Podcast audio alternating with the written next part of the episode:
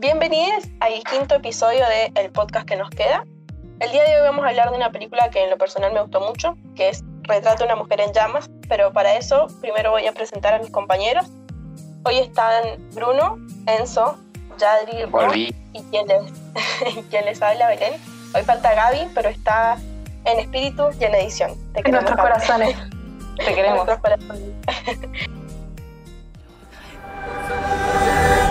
Quel en est le titre Portrait de la jeune fille en feu.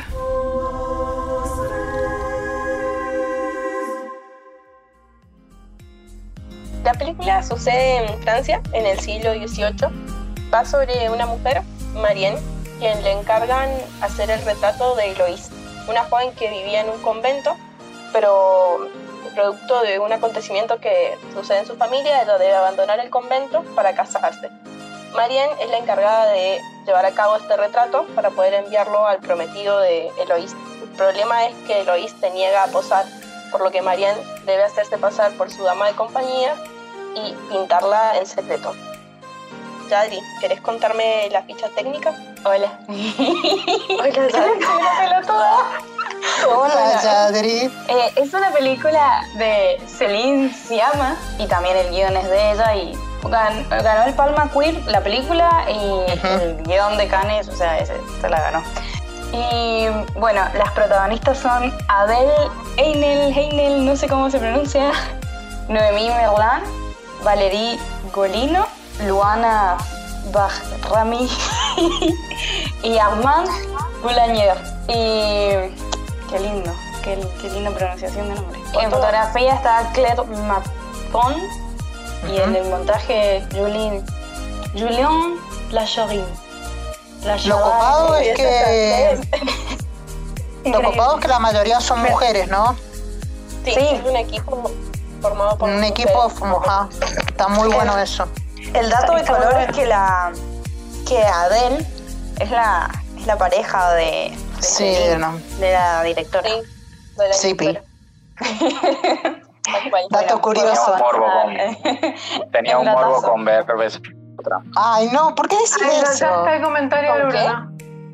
Que dice que tiene morbo por ver a tu pareja besándose con otra persona. Sí, sí, es la Eso es lo que le pasaría al Bruno. Es lo que le Claro. pasaría al. No nos no, eso no Acordate- actúa mi pareja en mis.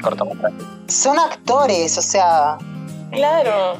Bueno, Enzo, y con eso que vos decías, es lo bueno de eso Ya es que sé. la película es como fiel con lo que, con lo que profesa, digamos. Claro. Tal cual. Sí, tal cual. Está actuada, dirigida, escrita eh, en cámara por mujeres. Es increíble. Es algo que no pasa muy seguido. No, Y bueno, total. Miradas más Y yo- también. Yo creo que fue una de las causas eso que no que la fue súper ignorada en los Oscars esta película. Sí, tal cual. No estuvo nominada ni a mejor película extranjera, ni mejor directora, Celine, nada. O sea, fue como. Pues La fotografía era una locura. Es La que- fotografía es Es, es hermosa. perfecta. Para Les, les colmo. tengo que decir que es mucho mejor que Llámame por tu nombre esta película. No, Sí. Sí, chicos. Sí, sí, sí. No, Ay, Eso no, no. se comparan, Eso porque no las se cosas de temática. LGBT las vamos a comparar. Son- No, no, no yo- se puede decir, no se puede decir que es mejor porque estuvo antes llámame por tu nombre, o sea, fue una copia y capaz, bueno, le mejor, pero no puedes decir que una copia, que vaya, no hay una no hay una copia. sola que que sí, fue una copia. copia. 2017-2019, el Hay chabón cosas que se. Que Yo la película escribió. que- Que La una película LGBT es copia. La chabona, perdón. No, no, no, tiene, muchas No, tiene similitudes mucha- en varios aspectos. Por ejemplo, mucha, que transcurre como en una especie de vacación, ¿viste? Tal cual. sí. Eso es lo no, primero que me el proceso de No, a mí no me hizo acordar la la película de no nada. El plano secuencia final es la copia del plano secuencia de Helio llorando. Te juro. No, Sí, Y- no, y- no. Chicos, no, no, no estoy en contra, totalmente en contra que no. digan que es una copia. Ni ahí. Son dos películas súper separadas en el mundo, no tienen una, nada que ver. Lo único que, que pasa es que hacer- me parece que el hacer la misma película es todo y muy lento. Y por eso tenemos esa escena final así, pero no es copia ni ahí. No, no, no, no, no, no. En Bueno, yo de eso de que, de que es lenta la película, para mí no es lenta, sino No, que es sutil. No, pero Enzo, esto tampoco como es que sea lenta, sino que el proceso de enamoramiento igual, por eso es lo que sí le doy, que es como en Call Me By Your Name, que es como que va despacio el... Claro, el las enamoramiento. conexiones entre ellas, el enamoramiento. Claro, no, aparte, Para mí no es tal cual. lenta en lo absoluto. Igual llega un punto en el que decís para como, ya cómanse la maldita naranja. Porque No, yo desde sí. un principio supe que iban a estar juntas. No, Y sí, no había leído de qué se trataba. O sea, no Es que no pasa que eso es lo bueno de la película, que es una película que se maneja muy sutilmente con miradas, con gestos, y eso, eso mí, que Ujú. si bien en la película, en la película. Este, claro, es como dicen, decimos lenta porque le da, se da ese espacio al silencio y a las miradas, que es lo que más cuenta en definitiva. Pero no es una película que te aburra en ningún momento. Todo la ve a las 2 de la mañana y estaba con los ojos así abiertos. En mi caso. Mm, Tal cual. ¿Cómo? Tal cual, yo también la vi anoche, eh, la, la que la vi desde las 3 de la mañana. Y no creo que sea lenta, sino que ah, yo estaba re No, es pasada. Yo creo que se junta que es como, bueno, lenta para el, el cuyano. espectador. Para el Sí, último espectador que Sutil, espera eh, y que tiene poco diálogo. claro. Lo cual es decir. bastante fra- francesa la película, como así decirlo. Sí, Ujú. es una película francesa. Eh, tiene Eh, pocos eh. diálogos y tenés que estar mirándola y viendo sus expresiones todo el tiempo. Pero igual está sostenida con diálogos la peli para mí. Para mí, Pero tiene No. bastante poco para mí. O sea, Para mí, tampoco le metería más. claro, para mí tiene Pero- lo necesario en diálogos. Mm, tal vez más hubiese sido explicar lo que, Sí, obvio. no sé. Y sabes Pero qué? digo, mucho pasa por, por las miradas. Sí, para Sí, mí. pero ¿sabes qué Claro. está bueno? Que yo considero que tiene un- una cantidad de diálogo bastante larga porque he visto películas realmente muy lentas sin, con dos palabras como mucho en toda la película. Dígase poste negros luz. Pero eh, lo bueno es que a pesar de todo ese diálogo no se hace explicativo porque hay muchas cosas que te, te las deja pensar como espectadores. Por ejemplo, les cuento una parte que me encantó en ese sentido, cuando le dice, eh, ¿cuándo crees que fue la primera vez que tuve ganas de besarte? Nunca lo dice, pero te lo deja para que vos te imagines cuándo fue, para que vos te pongas a pensar, a ver, de todas esas miradas. ¿en qué Apenas llegaste. Bueno. Me encanta esa escena. Me encanta la escena. Una de- cosa que iba a decir es que me parece re bien el trabajo de nombre. No, cállate. No, que no muy bueno el trabajo de Celine, o sea, como directora para crear eso, ¿no? Crear un ambiente sin la necesidad de diálogo, solo con miradas. Con miradas se digan todas las dos protagonistas, porque es como. Sí, no, Y, y cómo lo transmite a la pantalla, te juro que me parece espectacular. es palpable. Todas las situaciones de la película son palpables. O sea, es que es, es impresionante. Creo que también no solo Lo es que- Celine, sino las actrices. sí- Las actrices son muy buenas. Sí, también. Adele, por me- favor. eh, ¿Qué pasa, Bruno? No sé ¿Qué pasa, Bruno? Que lo que sí no me mucho de la película es la escena del principio, porque como que ya te dice que no van a estar. O sea, me la has dejado por lo menos. O sea, ya cuando la está retratando, Mm. eh, a ella le dice sí, como y se pone triste, a decir ya está, es obvio que es un final feliz. si no, no estaría no, pero llorando. y era el siglo XVIII, está difícil. No, pero eso, eso yo siento que es súper interesante para el espectador porque es como crónica de una muerte anunciada. En la primera Claro, ¿qué hoja del libro Claro, vos sabes que sí. se muere, pero entonces después estás tratando de ver por qué y como que a pesar, lo loco es que a pesar de que ya sabes que se muere, tu mente de espectador iluso cree que van a quedar juntas en- por alguna razón. Y es como que tratás de, de verla pensando en en eso, eso me gusta. ¿Ustedes habían visto antes alguna película de esta directora? No, yo no. No tenía la Pero este año vi un corto. Ah, el profe de guion nos pasó un corto de esta directora. ¿Cuál- también con- pasó? Es un, un corto que está Adele eh, acostada en una cama. Ay, No sé si lo vieron. No, no, pero ahora lo voy a ir a buscar cuando terminemos. no, pero no sé para el, profe de guion no vea esto. Perdón, sabe qué nos pasó, chicos. Sí, sí, pero mm, es uno de los primeros cortos que hizo Siama, creo. Porque eh, puede ser eh, Pauline se llama.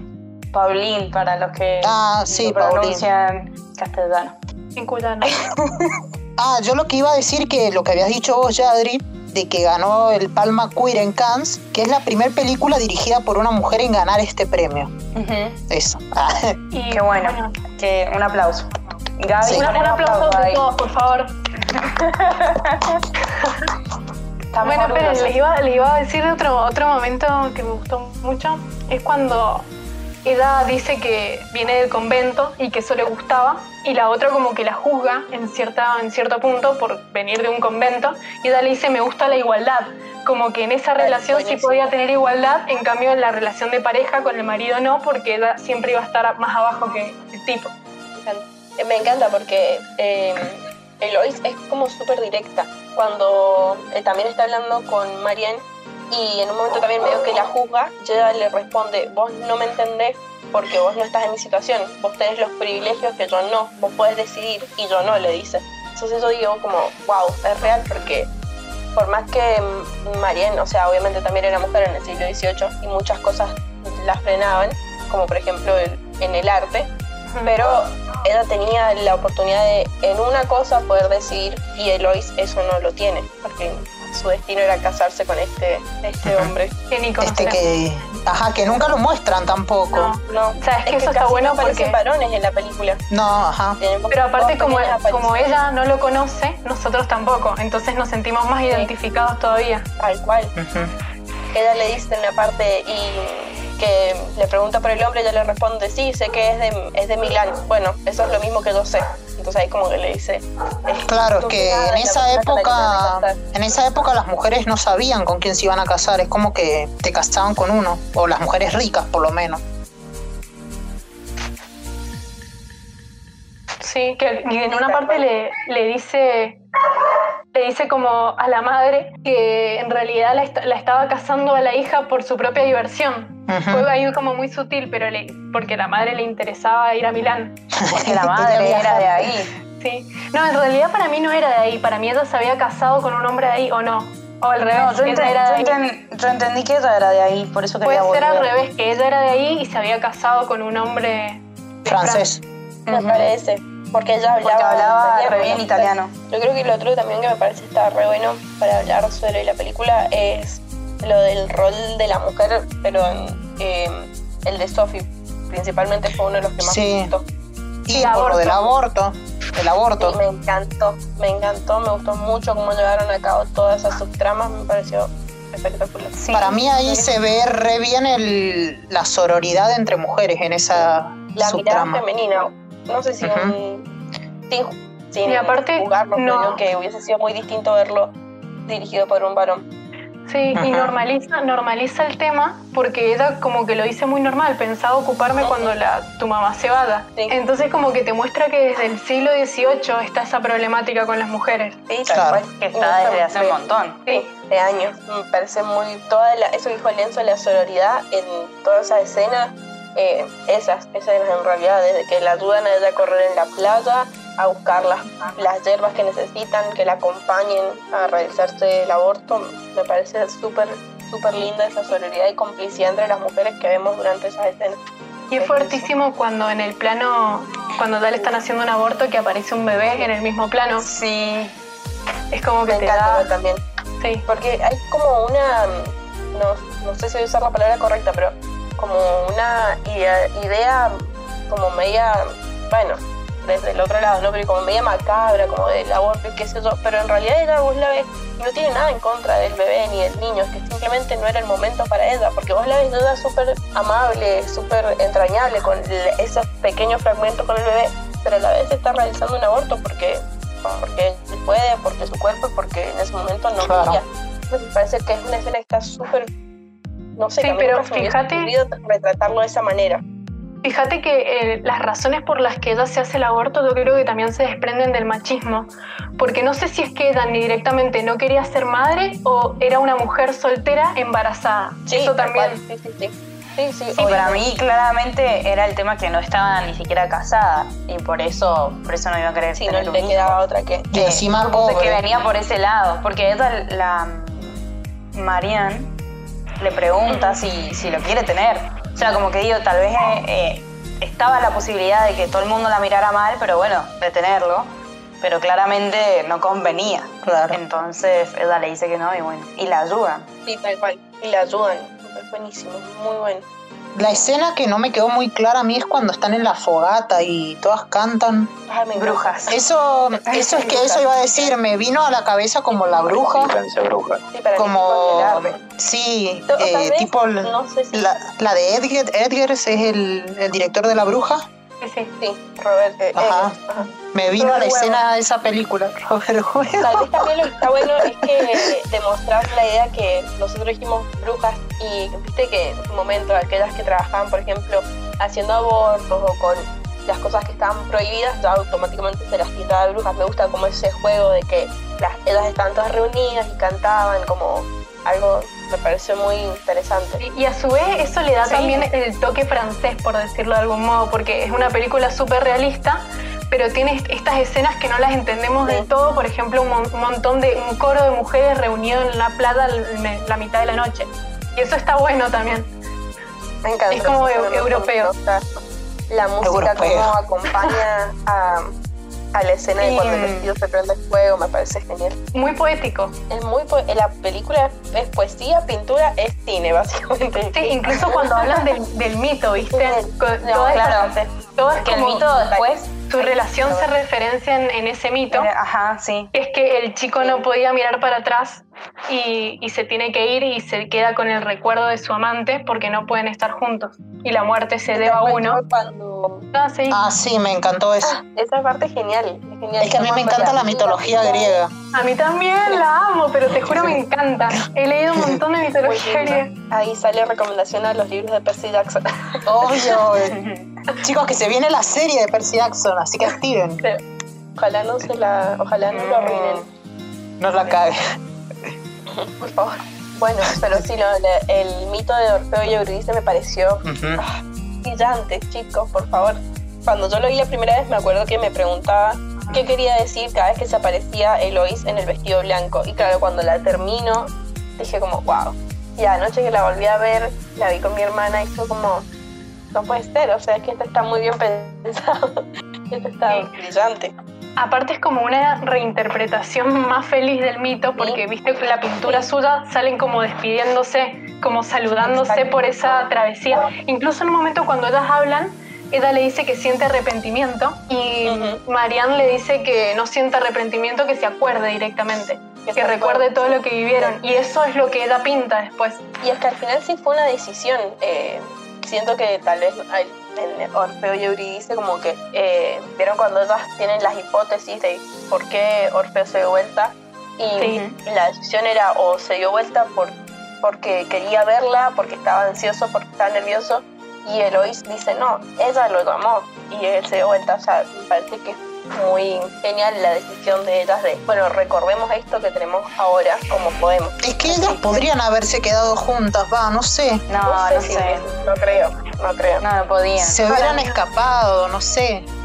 Y claro, Que ahí también entra Eso fue lo que me el gustó, de... no lo intentaron, no sé. Pero quizá eso, eso, ya o sea, es más Hollywood, y- ¿entendés? Mismo, Claro. y el mismo, el mismo final donde están al frente de la otra, es como, dale, boludo, si tanto la más, andá, cruzate. Y está sola la mina ahí. la más la vas a vez a todas las cosas La que explicación de eso Claro, lo que dice la Belén es que si tanto se aman, claramente no se iban a someter a tener una vida de mierda, porque lamentablemente, por más amor que haya, así. las circunstancias no, no se daban para que ese amor pudiera florecer y que todo Oye, fuera en el lindo. siglo XXI todavía Pero podrían haber intentado. complejo. Imagínate en el 18. es que la, Ya la- era demasiado que ellas hubiesen estado juntas, o sea, como... Ya era demasiado que Marianne sea artista, así que imagínate. Claro, llamaba los también. nombre de su papá. Era muy complejo. Y más porque eran mujeres, porque si eran hombres, bueno, Sí. un poquito diferente. No sé. O sea, sé que era difícil, pero un poco menos. Eh, como siempre. Siempre como la mujer ha sido invisibilizada y, y el lesbianismo también. Entonces, era re difícil para mí. en una entrevista que hizo Celine. Ella dijo que, porque, bueno, viste que comentábamos al principio que ella sale con, salía o sale, no sé bien, con Adele, y ella dijo que las lesbianas habían sido muy invisibilizadas y que estaba bueno y que era hora de que dejara de ser así. Porque Es que sí. que no había nombres en pantalla para representarse, entonces en una entrevista dice Sí. que, que de que, de que les resultaba tan extraño si nosotros habíamos pasado toda la vida viendo a los Vengadores y decían que había que representarnos en los Vengadores y eran todos hombres, entonces dice, ¿qué onda con eso? Ahora a ustedes les toca no encontrarse o intentar abrir sus mentes para encontrarse. Como en una pantalla llena de mujeres, en un equipo lleno de mujeres. Tal cual. Bueno, y aparte la, la explica- la explicación a lo que hablábamos está también en que es una película francesa, que en Europa en sí no cree en la figura del héroe y no va a, contar una historia Ajá. con una gran travesía de, de dos mujeres escapándose, sino que se basa en la realidad. Y son Máximo Becci entraba al chat. son personajes a los que a los que la vida le, le pasa en cierto punto. Ellos no hacen nada para que le- las cosas los atraviesan de esa forma. Sí, sí, tal cual. Y Claro. es que, tam- es que sí, obvio. Y pasa que en, en el siglo XVIII, ¿qué tanto podía hacer? Como mujer, digo. Pero es que hay una película que se llama Elisa y Marcela. No sé si Pero la has visto. Sí, sí, Sí. sé cuál de Netflix. Sí, Pero y esa es esa- del 19. Ah, listo, eso iba, a pre- eso iba a decir, que me parece que es un, va un poquito más adelantada en el tiempo. Sí. Pero en cual, esa es tiene un final feliz. Se viene en Argentina. Ah. Bueno, podemos debatir esa película, pero ese final es. Ay, no me gusta para nada a mí. ah, bueno. O sea, no, no, no, menos de qué va, pero no la he visto. es muy bueno el final, pero me da mucha pena ese final. Pero es feliz. ¿Y feliz para quién? Para él. Para para el Enzo, Para güey. eso. claro, para mí, chicos.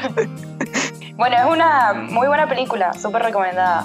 Sí, de también una directora mujer, Isabel Coixet. Sí, Coixet, y creo está, es española y está en Netflix, para los que se quejan. Ajá, de una.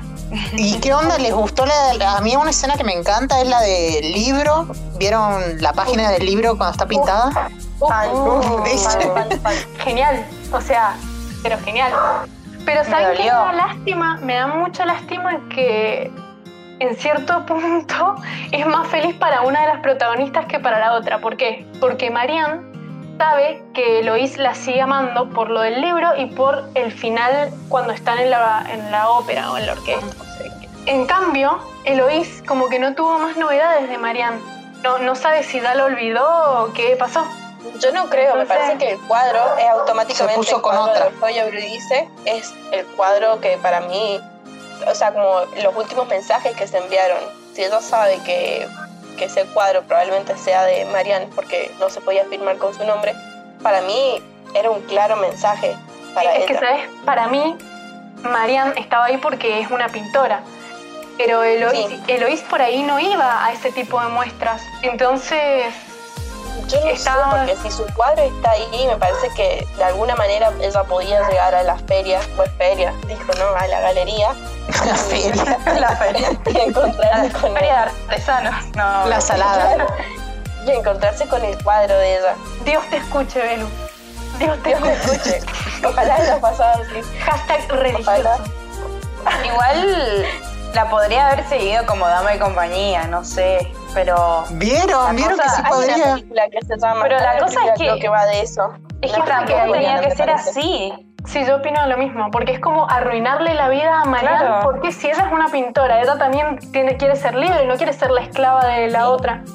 No, No, verdad. para No andar a escondidas con alguien. O sea, así estuvo bien. La película está perfecta. O sea, así tenía que pasar y así tenía que terminar. Para mí no, sé pero si es bueno. pesimista, pero Yo estoy pero con el Bruno es un poco. realista. Es realista. Es tal- realista. Tal, cual.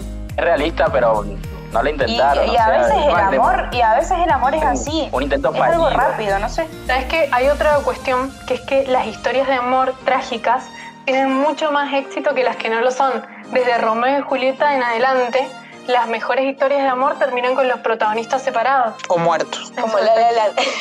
Bueno, como No, La La Land, eso- que no es que la quise lo- nombrar. No es que la quise Lo nombrar, que pero. yo digo es que. Lo que yo digo, por ejemplo, comparándola, que no le gusta que la compare, pero con Llame por tu nombre. Ujú. Llame por tu nombre hay un intento de estar juntos donde no pueden y bueno, ya está la escena final donde llora.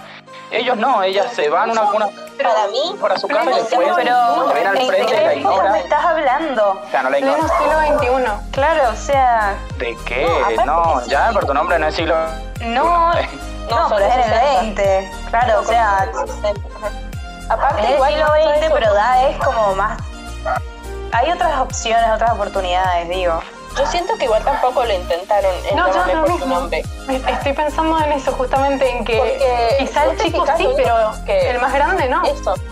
es- él lo llama y le dice que se va a casar, o sea, en ningún Sí, momento reforro. Había, eh, eh, perdón, Elio no, Oliver había pensado no casarse. O sea, también tuvieron una despedida cuando se fueron de viaje y, ya está. O sea, para Oli, Oliver eh, no podía pasar.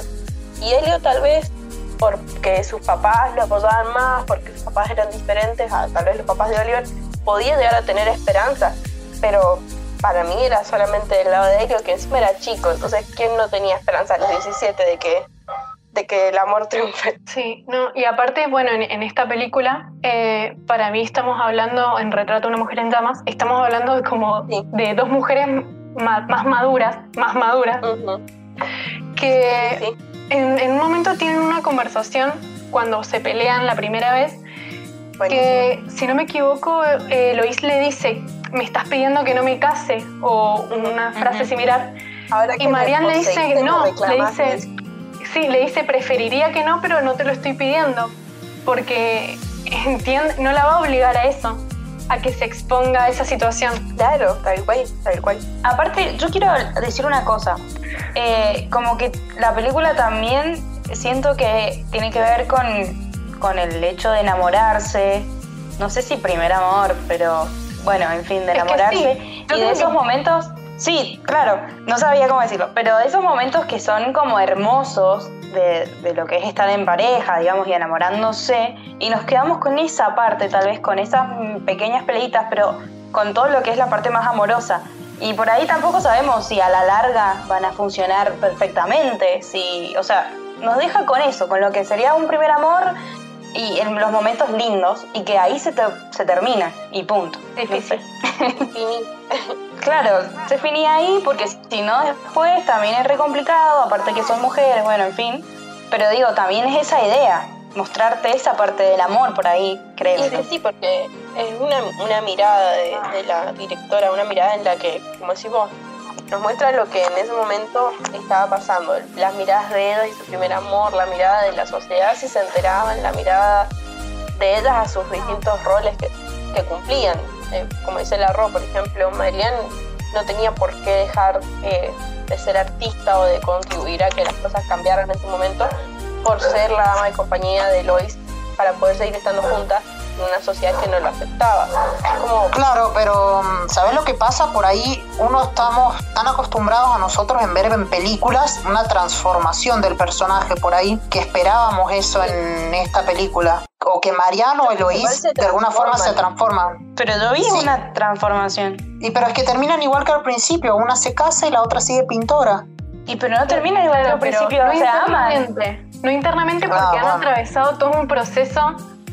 De reconocimiento personal, o sea, Bueno, eso sí. bien que les gustaban las mujeres Claro. antes de, de esa situación. Y Aparte fueron, no sé, yo creo que sí tuvieron su, su transformación, o sea, no- uno no puede después de pasar una historia de amor y, y más como la de ellas, que obviamente, o sea, no podemos dejar pasar por alto que como decíamos, pasa en el siglo XVIII, eran dos mujeres, o sea, eso es una transformación que Sí. a uno le queda. Aparte, que no la primera- sí. estar juntas no es algo que, no quiere decir que no hayan, come- no hayan llevado a cabo la transformación. Y la primera transformación es que Eloís accede a casarse para pasar más tiempo Sí. con Mariani que la con pinte. ella, tal cual, que ahí hace el cambio de color, que es otra de las cosas que me parece fantástica de la película. Y empieza a sonreír. colores. Sí, es buenísimo Ah. eso, es muy genial. No me había dado cuenta de eso. Para mí es como Sí, que al principio la personalidad de Eloís sobre todo es un poco hasta suicida, podríamos decir. Y hacia sí, el final, sí. Se quiere ir a tirar a la acantilado. como la hermana.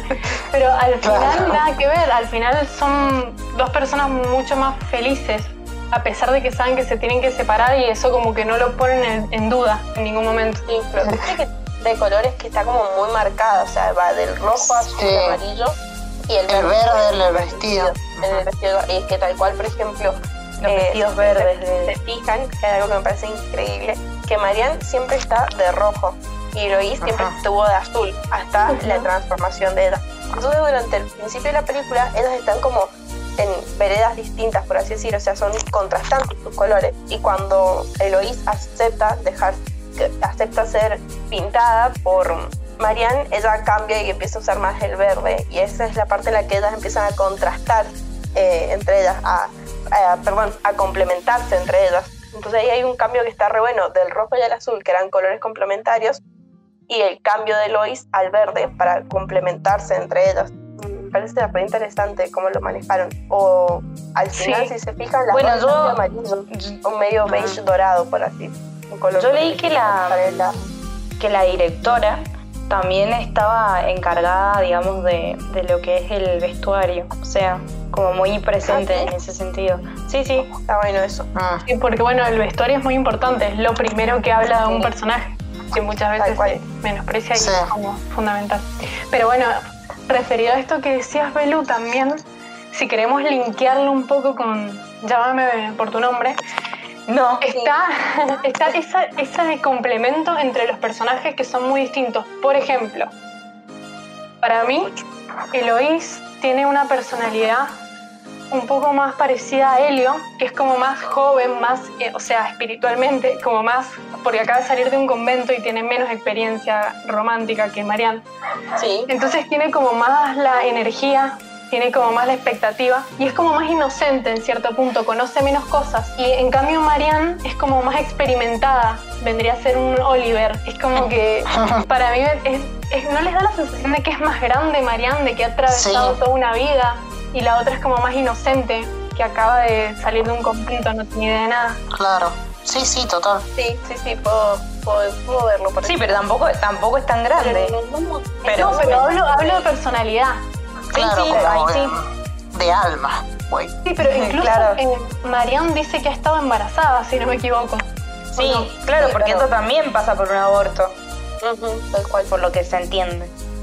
Claro, y bueno, Eloís está ahí preguntando cómo es enamorarse. Sí. Ahí podemos ver esa diferencia. Claro, aparte yo creo que Marianne ya tiene claro que le gustan las mujeres. Mm, no, Para ¿O mí no? no. Para mí no. Ah, Para bueno, no sé, yo Para mí no, pero para mí sí tiene menos miedo porque ella Ah, estaba puede como- ser.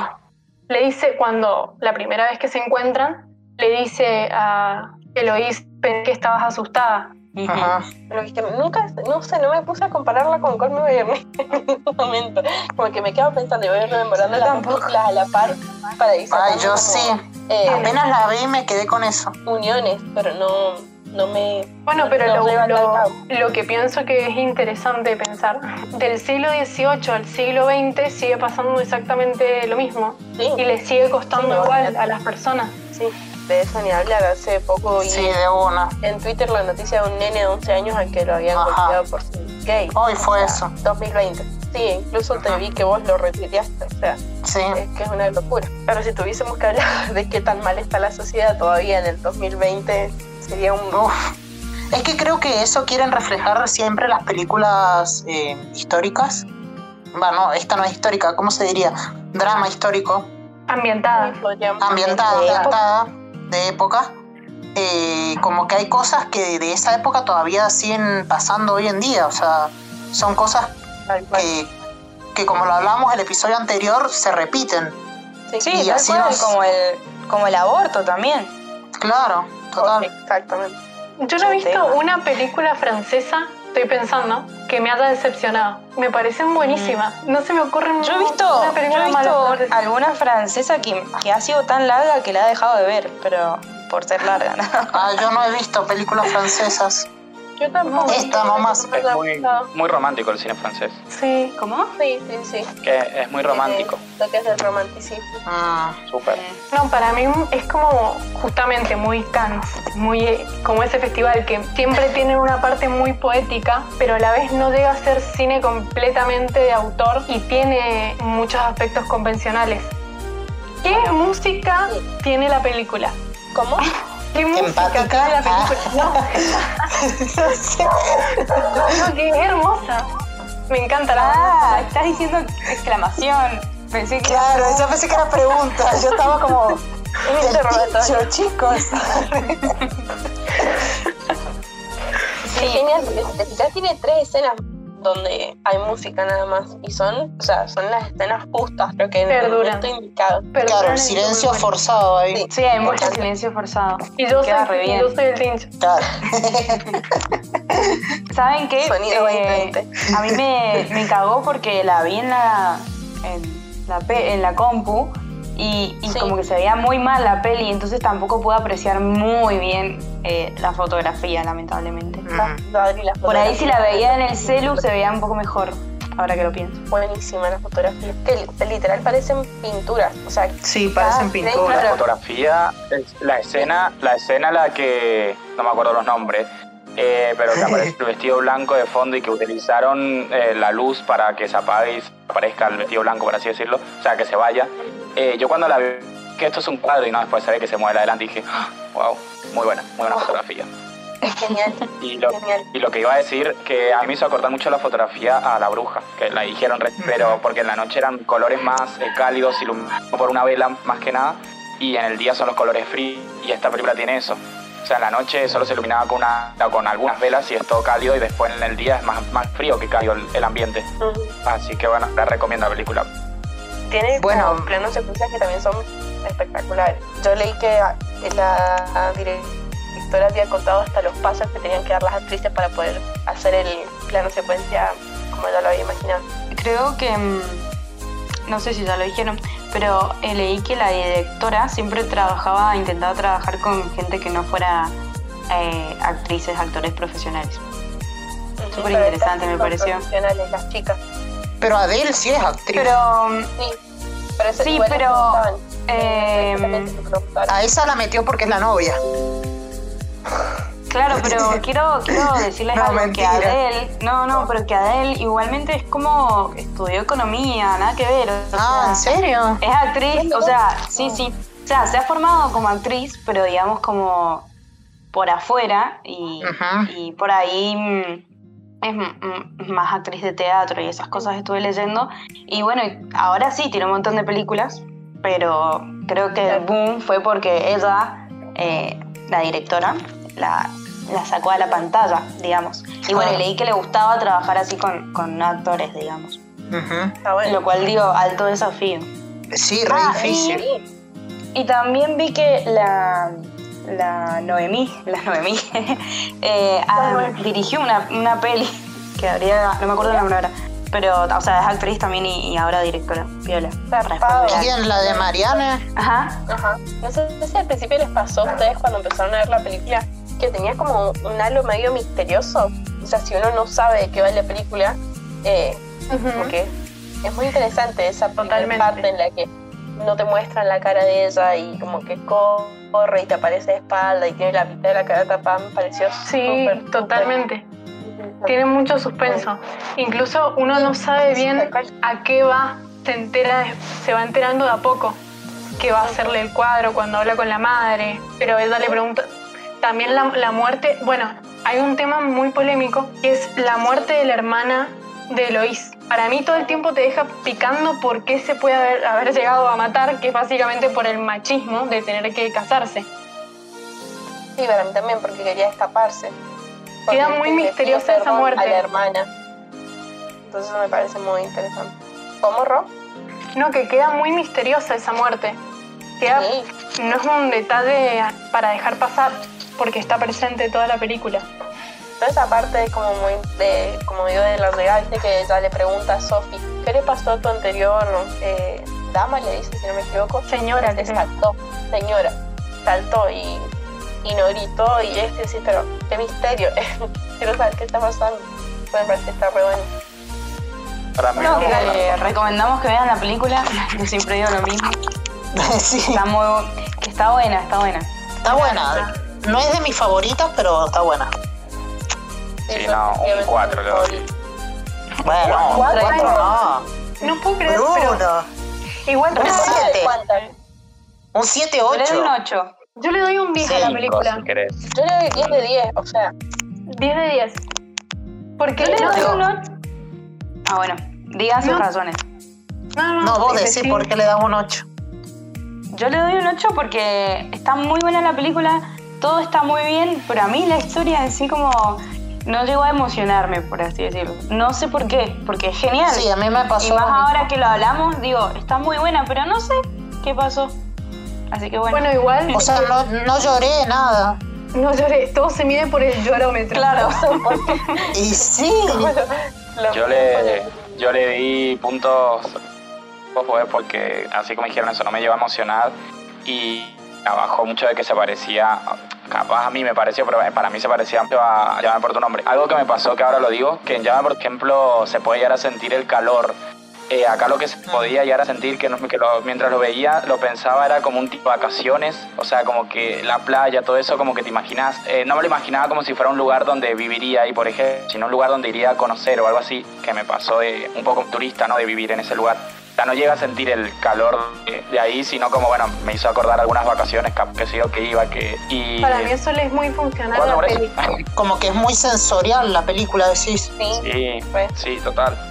No, pero Bruno dijo que no le es sensorial esta, esa, esta no, no, no, sí lo es, pero sí lo es, pero al revés de llamar por tu nombre que sentía como si fuera el calor de mi casa, eso digo. Lo sentí como si ah. fuera algo eh, eh, ajeno a mí, que o sea, que no lo he sentido, pero ya sentirlo el estar en una casa con velas, por ejemplo, el sentir el ah. frío que debe pasar porque no tiene iluminación fuerte, sino son velitas. Pero creo que entonces, o sea, lográs sentir lo que ellas sienten, porque también pasa que Luis, Luisa no está tanto, o sea, acaba de llegar a su casa, como ese sentimiento también. Sí, y aparte de esa sensación de como de un refugio, de estar en el medio de una isla fuera del mundo, que es el único escenario en el que podría pasar todo lo que pasó. En el medio de la ciudad lleno de gente no podrían haber hecho lo que hicieron. No, básicamente. No, no podrían haber pecado así. bueno, vamos con las recomendaciones que tenemos a bueno, yo, una nueva sección. Pero, güey, porque es que es totalmente lo contrario. Que yo ya lo dije, vender la bruja solamente porque a mí se acuerda mucho de la fotografía. Y nada, que ver con este tipo de película, pero la fotografía me pareció muy parecida. Ah, bueno, yo quiero recomendar Hawaii que de Maluma, güey. ¿Que vean qué? Que vean Fleabag, que es una serie que está en Amazon. Bueno. Bueno. Ah. Yo recomiendo, está muy buena y la Belén también por el final? serie. Eh, es muy genial. Es muy genial el final también. No, es súper recomendada. Vean la mirada, la mirada femenina de parte de la serie. Tenemos también un equipo de una película, una película, perdón, una serie escrita, de actuada mujer, y si me equivoco también, dirigida por eso también. Sí, por Phoebe, Phoebe. Sí. Por Phoebe, sí, sí, tal cual. Bueno, yo voy a recomendar una película que se estrenó este año, se llama Summerland, está dirigida por Jessica Soal, escrita también por ella, y es por ahora mi, una, o sea, de por ahora una de mis películas favoritas que se han estrenado este año, no la conoce nadie, pero a mí me encantó. También tiene trama LGBT y es de época. Qué raro eso. Sí. Es que yo veo esa película nomás. Sí, para mí que tendrías que aclarar cuando no tiene temática LGBT. Porque uno ya lo supone, ¿entendés? Sí, la verdad. Yo recomendaría una película que si esta le doy 10 de 10, a la que voy a recomendar ahora le doy 100 de 100. Porque me parece, pero me parece genial, o sea, alucinante, me parece perfecta. Es perfecta, en todo sentido es genial y es, es que quiero recalcar lo genial que es, así que lo voy a seguir diciendo. Genial, genial, genial, genial. Ya cómete la maldita naranja. mentira, mentira. No, y la, la, vimos, yo la vi con Belén en el Festival de Mar del Plata 2019 y con Bruno, que se llama La vida invisible. También la traducen como La vida invisible de Euridice Guzmán. Así, perdonen mi portugués, chicos, porque es de Brasil la película. Es bellísima la película. Eh, y si bien no es temática LGBT, habla todo el tiempo del machismo en la sociedad desde tiempos remotos. Y también habla de, matrimonios impuestos, habla del aborto, habla de los embarazos deseados y no deseados, de la visión de la sociedad hacia las mujeres de la opresión que viven dos hermanas. y me parece. esa película. Uf, sí. La, la veo un poco como que llora con todas las películas porque. Tengo que aclarar que no solo con todas las películas, pero siempre que he visto películas con ustedes termino llorando. sí, para mí que es muy loco porque una vez vimos una película de zombies y se puso a llorar, pero mal. Y yo no podía creer lo que estaba pasando. Era un señor al que le habían robado su película y yo no lo puedo creer, es muy triste. Ah, y la de zombies en el cañaveral. Sí, sí. Sí, esa misma. Sí, la que era falsa, sí. Era falso documental, pero sí, un, falso, un falso documental temática película de zombies y la estaba terminando de ver así como, bueno, muy buena, y empecé a escuchar. Me acuerdo. No, no, no, no, no, Bueno, la Belu tiene que aclarar. No pueden, eh, aclaren que lloré porque al pobre hombre le habían quemado el trabajo de su vida. O sea, no lloré por eso. Pero si es mentira, era todo mentira. mentira. Pero No no, lo sabía sabíamos, que era Belu, ¿por qué no sabes eso? No, yo no sabía que era mentira. O sea, yo no veo muchas películas de terror. Entonces, en su momento, cuando yo estaba viendo la historia, pensé como, wow, qué interesante. Y en un momento yo me planteé, pero ¿cómo esto nos hizo más viral? Porque era una película de terror re contra re conocida. Y después, claro, yo le pregunto a la Ro, Ro, ¿esto será verdad? Y al lado nuestro estaba el director. Y se- cuando se para a hablar con la gente, él dijo, bueno, quiero aclarar por si no se habían dado cuenta que era falso documental. Y yo digo, creo que efectivamente me escuchó preguntar si era un documental. Fallas técnicas. Espere, por favor. Unos momentos después. Nada, si no les gusta La Vida Invisible, la producción de el podcast que nos queda les regala una chocotorta. Perfecto. No. La No producción del pues. El Enzo, el Enzo. Entonces me, me parece. eh, Dura dos horas y 25 minutos la película, pero de verdad se hace súper corta. Tal cual que sí. Es buenísima. Es una película que es re linda, pero también es bastante triste. Como Bueno, el patriarcado. ¿Alguien más para recomendar? Bien. O A mí me queda. Vamos con Eh, Dale, Belu. Bueno, yo voy a recomendar una película que se la estoy recomendando a la audiencia, tanto como a mí, porque no la he visto. Pero me gustó tanto Retrato de una mujer en llamas que quiero seguir viendo más de Siama. Y buscando un poco entre estas películas, eh, hay una que me llamó mucho la atención que se llama Tomboy. Y va, va sobre, también sobre la comunidad LGBT y va sobre lo que es la identidad y la construcción de género. Entonces me parece que está muy interesante. Y me- por lo que leí me gustó mucho, te la recomiendo por si te gustó esta película. Es una de las primeras películas de Siama, así que también está bueno ver sus orígenes. No. Y hago un pequeño, un pequeño, una pequeña recomendación que sí he leído, que es el libro Normal People, de personas normales. Creo que también ahí en ese libro lo que encuentro que vinculo con la peli es el lenguaje de el lenguaje que se crea entre dos personas que, se aman o que conectan. Y me parece que ambas lo comparten mucho este, esa idea de que las personas enamoradas tienen un lenguaje que solamente ellos entienden. Me parece súper bonito y que en el libro también lo retratan muy bien. Bueno, esas son mis, mis para la gente que nos escucha Paréntesis, la audiencia, dos puntos, nuestras madres.